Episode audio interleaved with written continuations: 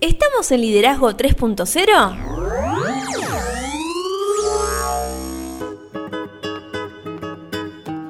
Bienvenidos a Liderazgo 3.0, un espacio que crece día a día y en el que analizamos un tema poco trabajado como es el liderazgo. Quienes conformamos este espacio comprendemos que el liderazgo es un concepto que cambia vidas y lo hacemos con el fin de agregarle valor a cada uno de ustedes, nuestros oyentes. Quien les habla Lorena Gestols y me acompaña el señor Beto S. ¿Cómo le va? Todo bien, ¿usted señorita qué cuenta? Fabuloso, arrancando esta maravillosa semana. Una semana más, seguimos avanzando. Hace muy poquito nos encontramos en este espacio, el día viernes. Sí, el día viernes, el lunes pasado, la verdad que ya tengo... Eh, estoy medio perdido con, con todo lo que venimos haciendo. Lo único que sí le puedo decir es que se vienen cosas muy interesantes en el futuro. Así como la gente ya sabe un montón de cosas, hemos dicho que se vienen algunas entrevistas muy interesantes. También hay que contar de que nosotros no nos podemos quedar quietos y ya estamos creando cosas y, esa es la idea, ¿no? De que, de que generemos y que acompañemos a cada vez a más personas. Así es, esa es la idea, agregar valor de una manera distinta, ¿Sí? que la gente conozca este concepto de liderazgo 3.0. Y bueno, estamos en julio, mes de la planeación estratégica, y venimos avanzando con, e, con esta información también en nuestras redes, por ejemplo en Instagram, que estamos como liderazgo 3.0, en Facebook, que estamos como 3.0 liderazgo. Nuestro canal de YouTube es Liderazgo 3.0, que ahí pueden encontrar todas las entrevistas que hicimos. Nuestra web es www.liderazgo30.com.ar. Y el viernes pasado hicimos nuestro desembarco en Clubhouse. Estamos con el Liderazgo 3.0, una charla con Juan Venturino. Sí, estuvo fabulosa. Yo estuve de oyente ahí escuchando fue muy interesante porque empezaron a traer las personas de diferentes partes del mundo, en, este caso fue Latinoamérica, ¿no? Trajeron, o sea, problemáticas que, les pasa a ellos. Sí, muy interesante. Nosotros fuimos a ver, a conocer, ¿no? Fuimos a ver cómo es esto, dónde caen los mensajes, primeras aproximación de nosotros con esa red social. Y terminamos en una charla, metidos en una charla muy interesante, donde había personas de Guatemala, de México, de Colombia, de Perú, de Uruguay. Eh, estábamos nosotros, bueno, que somos acá de Argentina. La verdad que eh, en una conversación muy, muy, muy interesante. La verdad que yo estuve de más, porque Juan se manejó de una manera increíble. Es muy lindo escucharlo a Juan. Sí, y Juan me dice, bueno, pero vos qué decís. Yo digo que tengo ganas de escucharte a vos porque la verdad que estoy aprendiendo un montón. Aparte lo interesante fue de que eh, las la diferentes experiencias que fueron teniendo las personas a lo largo de, su trayectoria laboral, digamos, también lo trajeron en, esas situaciones. Como, no sé, de repente presentó una, una, persona de México una situación en particular que estaba viviendo, que con el tema de negociación, con la comunicación, con el liderazgo y demás. Y, de repente una persona de Uruguay le dijo, mira, yo hubiera actuado de esta manera y ustedes lo complementaron con la teoría y la práctica también. Y una cuestión muy interesante también de que ya hay varias personas que lo están agendando. Viernes 21 horas nos pueden encontrar en Clubhouse. Una horita vamos a estar ahí hablando de temas de liderazgo y negociación. El viernes pasado hablamos sobre negociación. Pero vamos a estar una horita todos los viernes, o esa es la idea en principio. Me encanta, ya lo agendamos también. Sí, hay que agendarlo dentro de las obligaciones que tenemos. Pero avancemos en, el mes de la planeación estratégica. Porque como bien dijo usted, estamos en julio, en el mes de la planeación estratégica, y en el último episodio estuvimos viendo cómo podemos establecer un proceso de toma de decisiones y también analizamos los diferentes tipos de decisiones. Y terminamos, por supuesto, viendo el análisis del FODA y de su importancia para nuestra organización y para nuestra vida personal. Pero hoy vamos a seguir en este recorrido y vamos a hablar sobre la mejora continua pero podríamos, si quiere usted, arrancar analizando cómo se da una solución de problemas orientadas a la resolución. Esto me, es muy interesante porque muchas veces solucionamos problemas simplemente poniéndole un parche, ¿no? Claro. O, perdiendo Como muchísimos la recursos. pelo pincho, ¿viste? Que tarde o temprano se termina despegando. Claro, es pan para hoy, hambre para mañana. Hoy estoy con los dichos de una manera increíble. Pero de acuerdo a Membrano Martínez, en el año 2012 él decía que la mejora continua optimiza los procesos existentes mediante mejoras incrementales y la eliminación de operaciones que no aportan valor añadido. Es decir, todo lo que no agrega valor hay que eliminarlo, ¿no? Y su operación es de abajo hacia arriba, es decir, propuesta por un equipo de mejora y aprobada por la dirección en busca de enfocarnos menos en, las personas que generan el problema y más en resolver el problema en sí. Claro, sabes que este término de mejora continua fue utilizado por primera vez en la industria por Masaki Imai. Y a mediados de la década, esto fue más o menos a mediados de la década del 80 y proviene de la palabra kaizen, que en japonés significa mejoramiento o cambio bueno. Esto me viene, bueno, eh, hay que plantear de que no es casual de que haya surgido en Japón, porque y fue justamente después de la Segunda Guerra Mundial en donde Japón no estaba atravesando su mejor momento como país. Sí, como, como el contexto también ayuda a, estas nuevas ideas, a generar estos nuevos espacios, ¿no? Sin lugar a dudas. Y a partir de entonces se ha definido desde diversas perspectivas. Y entre las más importantes que podemos llegar a encontrar si nos pone a buscar está, en el año 2001, Stire decía que es una fuerza ética de cada trabajador que es capaz de resolver problemas en el día a día plenamente convencido y de manera voluntaria. Es decir, el trabajador debe crecer día a día solo. Claro.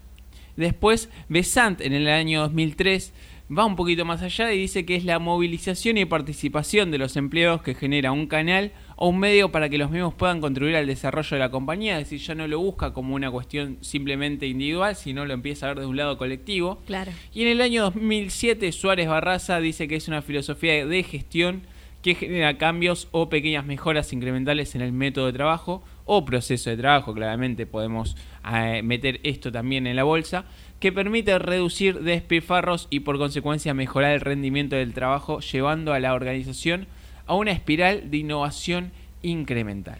Me encanta esa palabra espiral y me quedo con, este cambio de, paradigma también que antes se, lo pensaba individual y ya eh, a, partir de, estos cambios de pensamiento, ideologías y movimientos eh, se empieza a ver más el lado de, colectivo, ¿no? el lado de comunidad, de pertenecer, de equipo y demás. Sí, y también empieza a surgir, bueno, a partir del FODA también ya lo empezamos a ver, el hecho de, eh, esta semana lo hablaba, ¿no?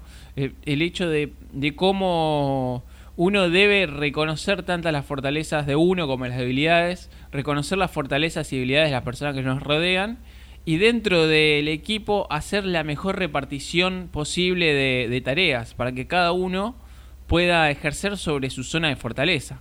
Y esa sería una manera en la cual eh, sería la una de las mejores maneras para poder de una vez por todas eh, sacar el mejor resultado de un equipo. Claro. Y bueno, para llevar a cabo un proceso exitoso de mejora continua se requiere de al menos tres actitudes en todos los empleados. La primera es la participación en la mejora en todos los niveles de la organización. Es responsabilidad de todos los empleados que trabajan en una compañía colaborar en la mejora continua de las actividades que realizan. De nada sirve contar con un programa de mejora si esto no son comprendidos y por lo tanto ejecutados por el 100% de los colaboradores. Con una sola persona que no participe en dicho programa, se incrementarán las probabilidades de fallo o de falta de seguimiento en todos los procesos. Es muy interesante esto que mencionás porque, bueno, si no conseguimos de que todos se pongan la camiseta, por decirlo de una manera, que todos participen, es muy difícil sacar eh, el máximo rendimiento de un equipo. Y después otra cosa que todo equipo necesita sentir es que va progresando, porque el progreso es algo único y no es suficiente con que cada colaborador se dedique a las funciones únicas de su puesto, como eh, bien planteadas en el primer punto, sino que se debe realizar el trabajo de acuerdo a los estándares y procedimientos establecidos, pero se debe pensar en la manera de mejorarlos permanentemente. Para ello, los directivos de la organización y el personal responsable de los programas de mejora continua deben establecer actividades en las que se integren todas las áreas operativas y funcionales, de manera que el proceso de mejora continua establezca un flujo constante de comunicación y participación en todos los niveles. Y acá se me viene también el hecho de poder pensar de una manera diferente y poder desafiar nuestros límites cada día, ¿no? Sí, totalmente. Y me quedo con esa palabra de integración, ¿no? Qué, qué importante esto dentro de la integración, la comunicación, eh, valorar, conocer y, y, como mencionabas anteriormente también, ¿no? Ser parte, sentirte parte de ese equipo para, para generar esta mejora. Pero otro de los elementos eh, súper importantes que ya hemos hablado varias veces en este espacio es la escucha, ¿no? Porque es indispensable fundamentar el proceso de mejora continua en la capacidad de todos los miembros de la organización para vencer la desconfianza y estar motivados para mejorar las relaciones interpersonales y de trabajo en grupo, con el fin de dar solución a los problemas cotidianos. Claro. Y también no se puede hablar de mejora continua si no existe interconexión entre todas las áreas de la organización. Por eso es fundamental el establecimiento y el conocimiento de los objetivos, metas, tareas de cada uno de los individuos y de la organización en general, con la finalidad de proporcionar y brindar alternativas para la mejora del proceso continuo. Acá me quedo con, estas tres actitudes, ¿no? Participar, buscar progresar cada día, crecer cada día y escuchar, que es decir, la parte activa de toda comunicación, que es el escuchar. Y de, de, todo esto saco el enfoque de la mejora continua para el éxito organizacional, porque si tenemos estas tres actitudes es muy probable que estemos cerca del éxito. Y para que un programa de mejora continua realmente derive en la solución de problemas y en el progreso de una organización, debe contemplar varios aspectos que podemos mencionar. Uno de ellos, por ejemplo, puede ser la de elaborar un proyecto hacia una meta, es decir, la elaboración de un plan estratégico general de la organización, mismo que se deberá dar a conocer, y ahí es donde podemos meternos en algunas cosas muy interesantes que fuimos viendo en, en la semana en nuestro Instagram, por ejemplo, la visión organizacional, la visión de cada área o departamento, ya metiéndonos en algo más específico, la misión de la organización, la misión de cada área o departamento o la misión de cada puesto funcional. Si quiere ser más específica, puede ir a los objetivos. Hemos hablado de los objetivos eh, en este podcast en algún momento, el objetivo general o el específico de cada área o el particular de cada puesto eh, funcional y claramente también tenemos las metas de cada área o para cada individuo y esto deriva en algo lo más chico que podemos encontrar en, una organización, que es el programa de tareas para cada persona. Yo me quedé atendiendo a las palabras que utilizó, que a veces en algunas ocasiones se las puede tomar como sinónimo. Pero qué importante es analizarlas y comprenderlas para cada contexto en el que la tengamos que desarrollar. Misión, visión, objetivos y metas. Pero qué importante es saber definirlas, ¿no? Para poder materializarlas después. Claro, y vamos a, mm, eh, vamos a, volver a hacer esa definición para aquellas personas que están escuchando. Un programa eh, de tareas es las pequeñas acciones que hay que, que hay que ir cumpliendo para alcanzar una meta. Varias metas nos van a llevar a cumplir un objetivo. Varios objetivos nos van a la posibilidad de alcanzar una misión. Una misión de una organización o institución es algún objetivo mayor que es alcanzable de entre uno o dos años y una visión es cómo nos veríamos en un futuro a largo plazo. Por ejemplo, cinco o diez años se tiende a hacer eh, este análisis. Entonces, es de mayor a menor o de menor a mayor cómo estas cosas se van definiendo. Claro.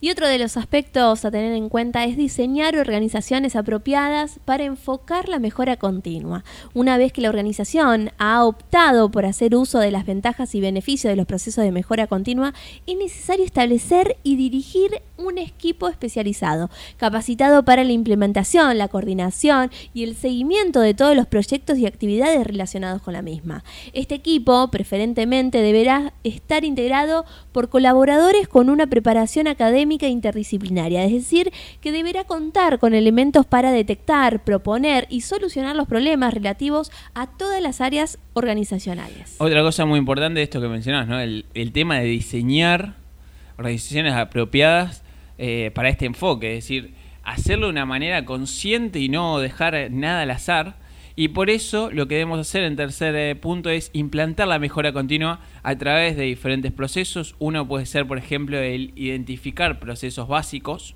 Esto es fundamental porque toda organización debe conocer con exactitud y precisión los procesos que se ejecutan para la realización de las tareas rutinarias y extraordinarias, de manera que se puedan evaluar y verificar tanto los aciertos como los fallos que se presentan de manera cotidiana. Y la función del equipo de mejora continua consiste en realizar dichas mediciones para establecer los rangos de desviación y reunir claramente al personal indicado para establecer las alternativas de solución. Claro, también se debe establecer relaciones cliente-proveedor para mejorar los procesos, tal como lo mencionamos en el módulo de calidad. La principal razón de ser de toda la organización son sus clientes.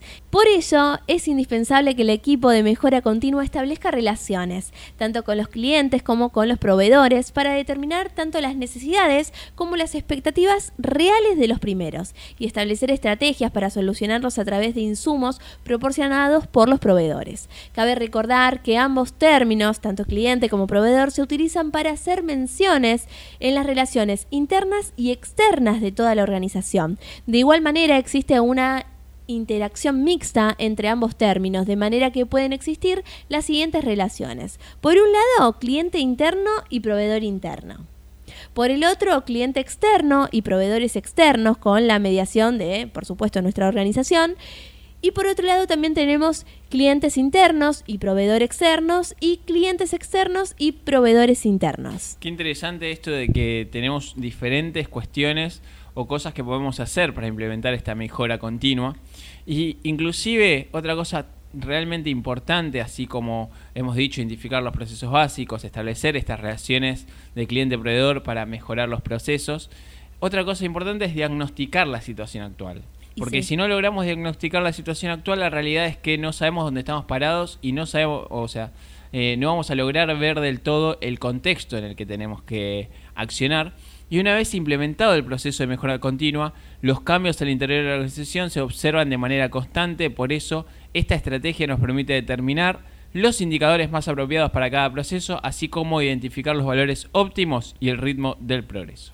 Y una vez que eh, diagnosticás la situación actual, es súper importante preparar la estrategia para tratar los mayores problemas y desplegarlas hasta los niveles inferiores. Tal como se ha mencionado en el apartado anterior, la mejora continua es responsabilidad de todos los colaboradores de la organización. Así que es evidente la necesidad de comunicar cada una de las estrategias preparadas de acuerdo a cada área correspondiente, de manera que se pueda llevar a cabo las acciones preventivas y también correctivas con oportunidad. Sí, y también otra cosa interesante también que, debemos crear grupos de fiabilización y mejora, porque nadie sabe mejor cómo llevar a cabo un proceso que aquel que día a día lo hace con compromiso, ¿no? Porque esa persona realmente va a saber cuál es la manera, la mejor manera para llevar adelante un trabajo.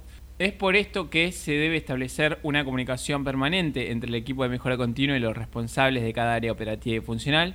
Y esta estrategia va a permitirnos que desarrollemos los programas de mejora necesarios a partir del verdadero entendimiento de las causas y consecuencias de un problema específico. Y por último, es súper importante formar los grupos en herramientas y técnicas de resolución de problemas. Así como mencionamos anteriormente que la razón de ser de una organización es su cliente, esta perdura gracias a sus colaboradores. Sin embargo, es necesario insistir en la necesidad de capacitar a cada persona, tanto en las funciones que desempeñan como en las habilidades complementarias para llevar a cabo su tarea de manera eficiente y eficaz. Desde esta perspectiva es evidente la importancia de preparar al personal en todos aquello relacionado con los conceptos, procedimientos y actividades propios del proceso de mejora continua. Qué importante es eh, dentro de la mejora continua poder tener una buena lectura de contexto, un buen análisis, eh, lograr recolectar la mejor información posible, ser eficientes y eficaces, poder tomar decisiones de una manera eficiente y eficaz y poder sobre todo diagnosticar los problemas porque la mejora continua lo que nos va a ayudar si lo hacemos de una manera correcta es prevenir problemas futuros. Claro. Lo cual eh, creo que es fabuloso si logramos realmente hacernos con esta herramienta y, y yo me quedo con esto, ¿no? Eh, la lectura de contexto es algo que se puede aprender. Sí, que se entrena. Exactamente, yo creo que es, es entrenar, el darnos cuenta de cómo, ah, cómo responden las personas, cómo accionan las personas, cómo les impacta a las personas las diferentes cosas que nosotros podemos decir o no, o, el mismo, eh, el ánimo o las emociones que, que, le van pasando a las personas por dentro en una conversación, son todas cosas que realmente si sabemos observar, nos vamos a dar cuenta. Sí, me río porque esta semana estuve em, leyendo um, un libro de, Pitágoras y Pitágoras, además de, formarse dentro de las matemáticas y demás, eh, estudió mucho el comportamiento de las personas. Él hablaba acerca de que si uno eh, se digamos, especializa en, tanto en la lectura de contexto o en la lectura de la corporidad de, las personas, eh, podés tener esa, e, esa lectura que vos, que vos estás haciendo referencia. Claro, y de hecho Pitágoras era una de esas personas que dicen que eh, no se le escapaba, era imposible mentirle a Pitágoras. Exacto. Entonces, es algo que realmente se puede entrenar a través de los años. Eh, claramente no va a ser un día para el otro, pero sí, eh, por ejemplo, a mí me ha pasado mucho de que me gusta analizar mucho la corporalidad. Veo muchos, em, muchas charlas, muchos debates para ver cómo los gestos, cómo accionan, la, cómo se les cambia la cara a las personas. Son cosas realmente muy, muy, muy eh, interesantes para analizar. ¿Qué comentarios te quedan de este episodio? Como siempre, me quedo con más preguntas que respuestas, pero mm, realmente me llevo hoy muchos términos para reflexionar eh, en cuanto a, al cambio histórico que hacemos referencia siempre, ¿no? Siempre traemos algo que, desde sus inicios y cómo se fue modelando a lo largo de, la historia hasta nuestro presente y, considero de que se va a seguir modelando porque las personas cambian, el mundo cambia y, se generan nuevas ideas y nuevas propuestas, pero mm, destacar esto, que hay muchas cosas teóricas que, que se han abordado años anteriores y que hoy en día lo podemos traer para ver si funciona en nuestra organización y, para ver si nos funciona o tomar ciertas ideas de, esas propuestas, de esas metodologías para implementar en, nuestro accionar. ¿no? Sí, es un poco lo que intentamos hacer en el liderazgo 3.0, el hecho de bajar a tierra ciertos conceptos que, muchas veces quedan en la teoría y que creemos que es información que a mucha gente le puede llegar a servir. Exacto. Y el próximo episodio vamos a hablar sobre la filosofía del Kaizen. Uf que es una filosofía que nosotros trabajamos en nuestras mentorías y asesorías, ¿no? Que, es una herramienta para mí muy poderosa. Realmente es tan poderosa que, bueno, llevó a Japón de, la destrucción a ser uno de, los países más poderosos del mundo.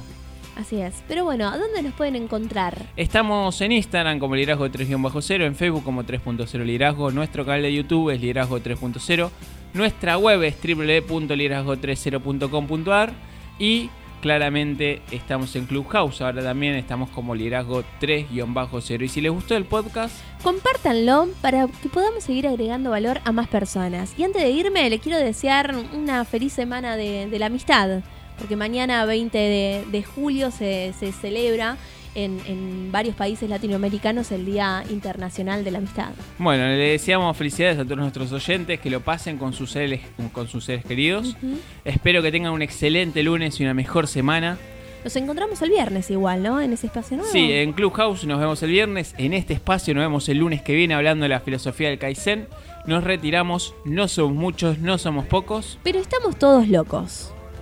La buena fortuna es lo que sucede cuando las oportunidades se encuentran con la planificación. Thomas Edison. No somos muchos, no somos pocos, pero estamos todos locos.